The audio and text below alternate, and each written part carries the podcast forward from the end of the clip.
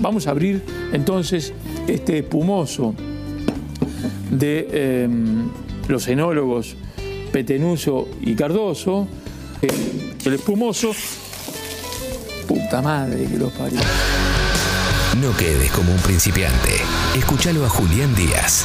Alimenta tu conocimiento y tu pancita.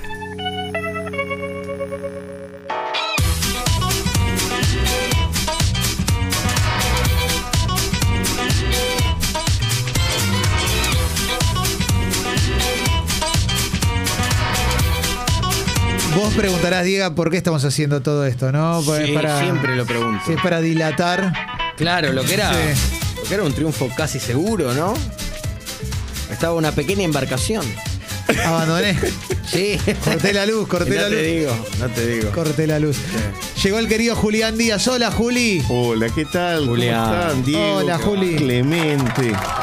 Hola, Juli. Qué feriadeados que están. Tremendo, Sí, ¿eh? Muy bien. Sí. Estamos disfrutando. Sí. Estamos locos. Se los ve muy bien, se los ve muy lúdicos. Sí, se estamos los muy ve bien. Mariano. ¿no? Sí. En, en ese, en ese afán mariano lúdicos. Sí. eh, con, lúdica. Además, eh, es real, señores oyentes, que hay batalla naval sobre la mesa. Esto es, Sí. una, esto es una imagen muy bella. Y para que llegue Juli, le pusimos las palabras cruzadas con Eduardo Galeano en la tapa, que Sí, es sí, sí, claro.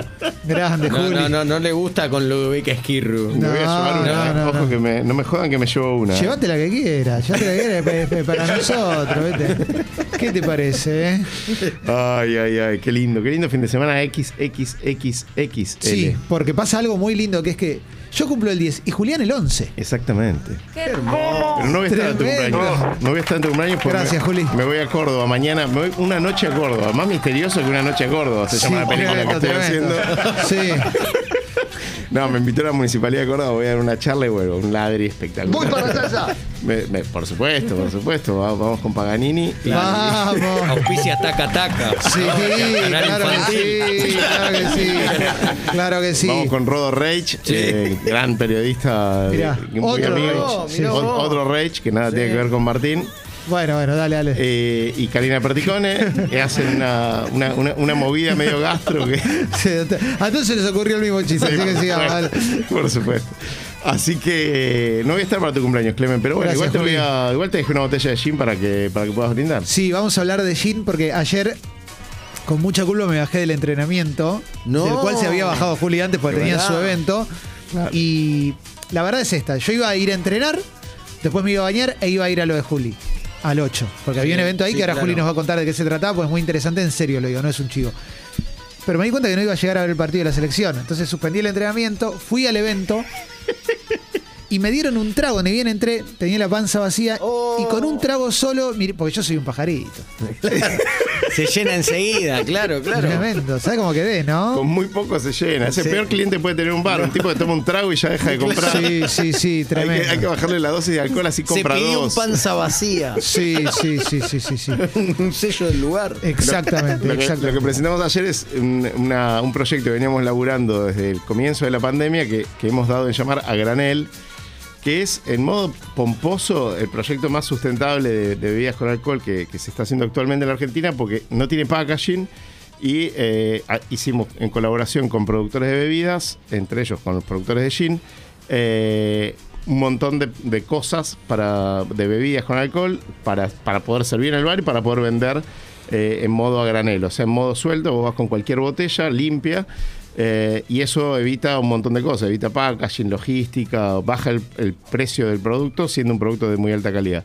Entonces, eh, como era un proyecto muy ambicioso y con todo el equipo de 878 muy involucrado, había que lanzarlo, contarlo y son esas cosas que yo soy medio queso, porque viste Sí. mucha, mucha vida social. Pero para, para, mucha, para. Vos mucha no prensa. sos eso. Vos no sos eso. Vos sos muy bueno en la oratoria. eh, bueno, pero me pongo medio nervioso. Ah, sos bueno a en el oral. Bueno, muchas gracias. Eh, pero bueno, en, en resumen pudimos llevar a algunos de los productores, los que viven en, en la Argentina, porque por ejemplo con los que hacemos el whisky viven en Bruselas, que son la, la gente de la Orden del Libertador. Y bueno, y tu- pudimos tomar un gin, nos competíamos un Pará, poco pará, pará. La- brindamos. La gente no, no sabe tan- qué es la Orden del Libertador. Orden- suena a una ma- cosa de masonería. Suena Sí, medio claro. masón. De hecho, de hecho, es el reconocimiento más alto que entrega el Estado argentino a, a personalidades, que es una, es una, esos reconocimientos así institucionales muy antiguos. eh, y que Argentina lo entrega así muy cada tanto.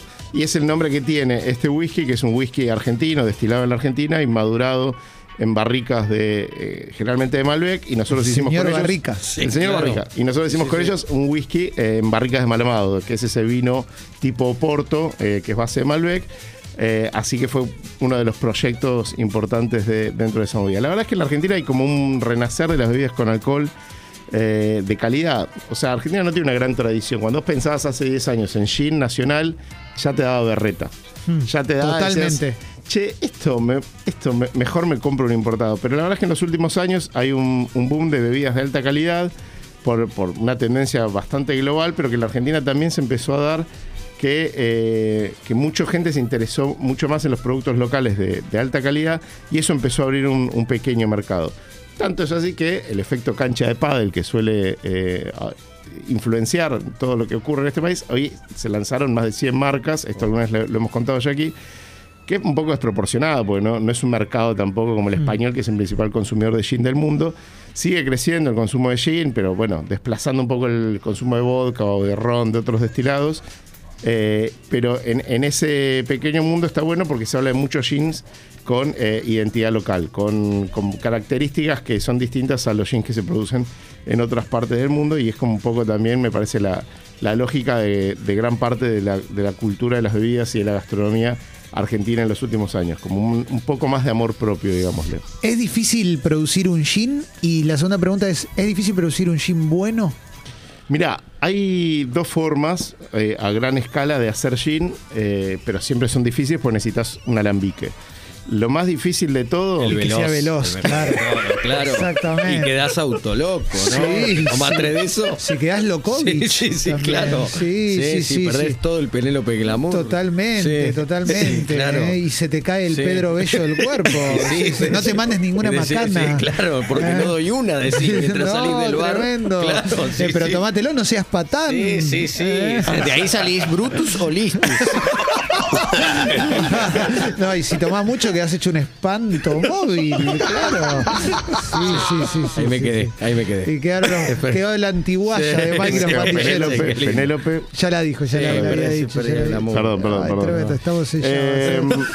Ah. hay dos formas de hacer gin. Arrancando desde, desde un alcohol de cereales ya hecho o hacer el alcohol de cereales. Te, te quiero preguntar ahora en serio, ¿qué es un alambique? Antes, antes de. El alambique es un invento eh, milenario, que son los árabes, como nuestro alfabeto, como la, digamos, la gente que más cosas ha inventado que hoy seguimos usando, que eh, vos por, por, por la- digamos, aplicándole temperatura a un determinado producto, podés separar los componentes que tiene.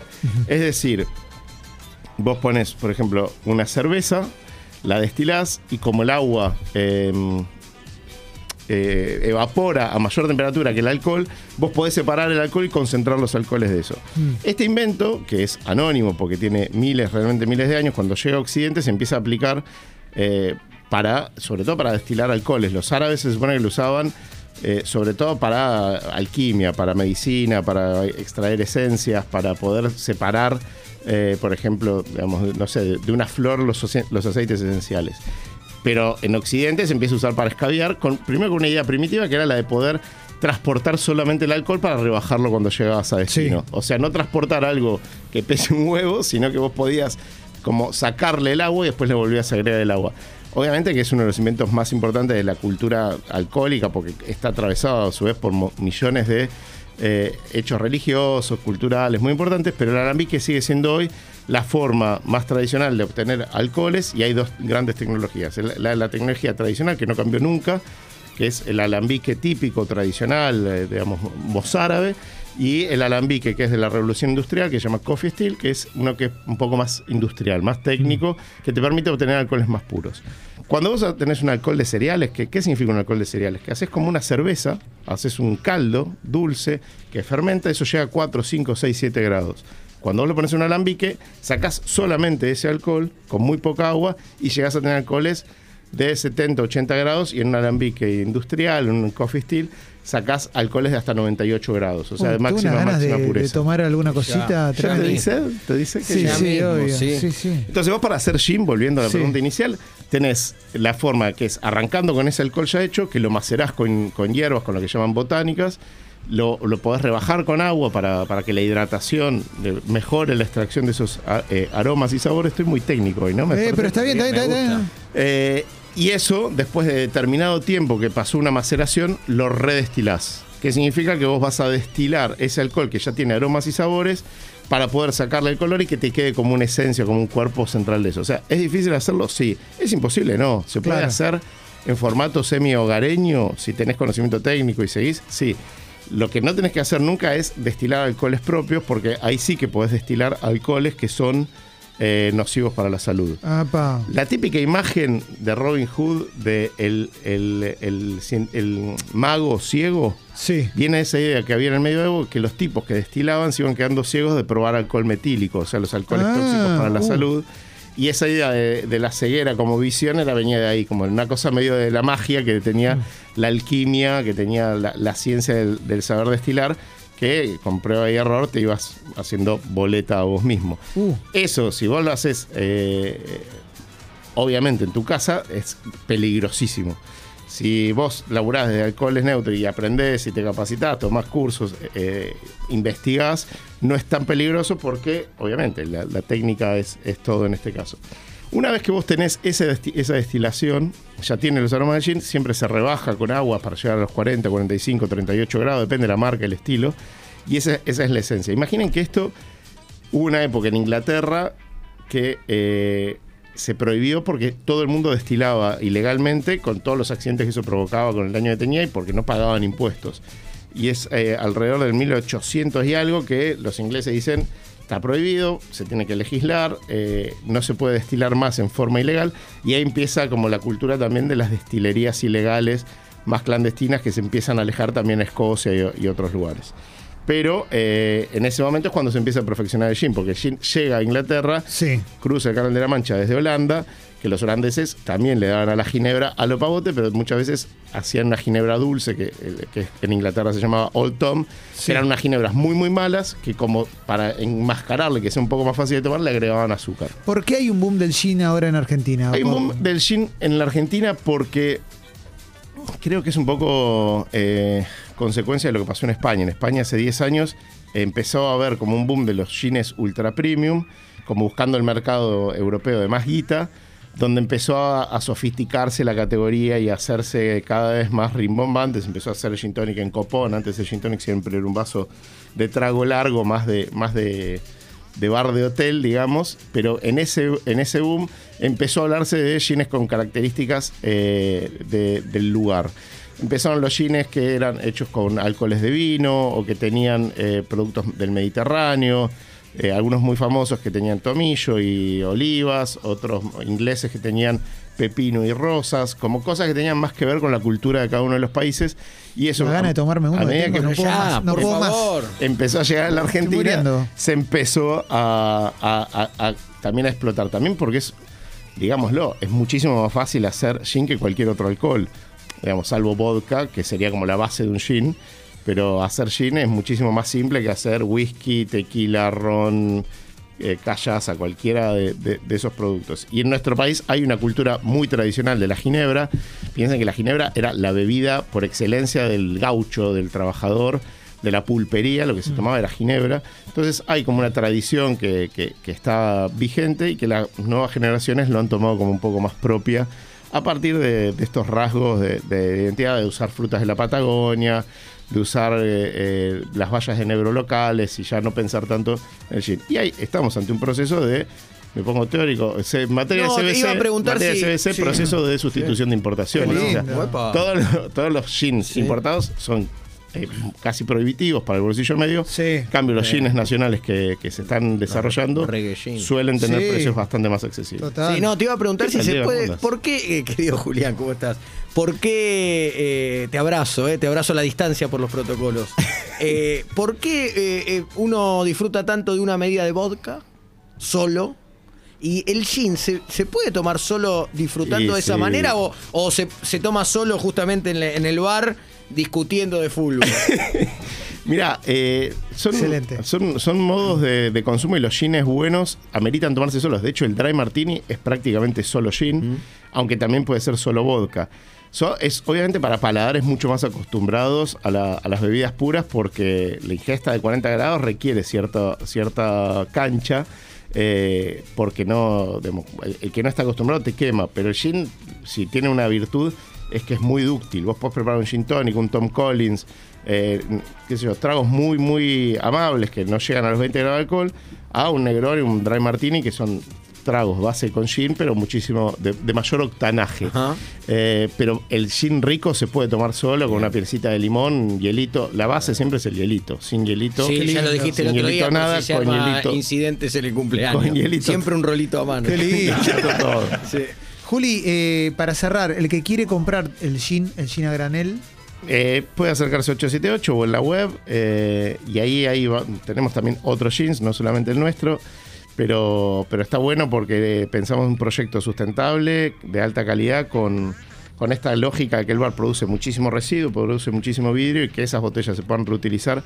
Es también parte para nosotros del compromiso y de, de una idea de calidad más global que no sea solamente poner un packaging carísimo, una botella fastuosa, sino que, que sea. O sea que eso se puede comprar o por la web o en persona en Tames 878. Eh, también hay brandy, hay vodka, hay un montón de cosas que hacemos con, con buena gente, con buenos productores asociados y eso nos llena de orgullo. Sobre el gong. Bueno, pero Impresionante. Sobre la campana. Eh, sí. cocino que trajiste ahora. está. Bueno, pero te habló de bebida, Rubén. Rubén, importa, Seguro que una ginebrita te gusta. Rubén. Vos Sí, con esa Rubén, voz. que- dale. Me parece a mí. Basta, Rubén. Caña. Juli, sabemos que te gusta mucho el cine y, y te invito a que te quedes un ratito porque Diego nos va a recomendar Uh. películas para este fin de semana. Cómo me gustan Ah, las sí, recomendaciones. Son, do- son Sí. dos peliculitas y una serie, son clásicos. eh. Sí, por eso. Para, volver a ver. Qué emocionante, suena Cerati haciendo magia acá en Expreso Doble.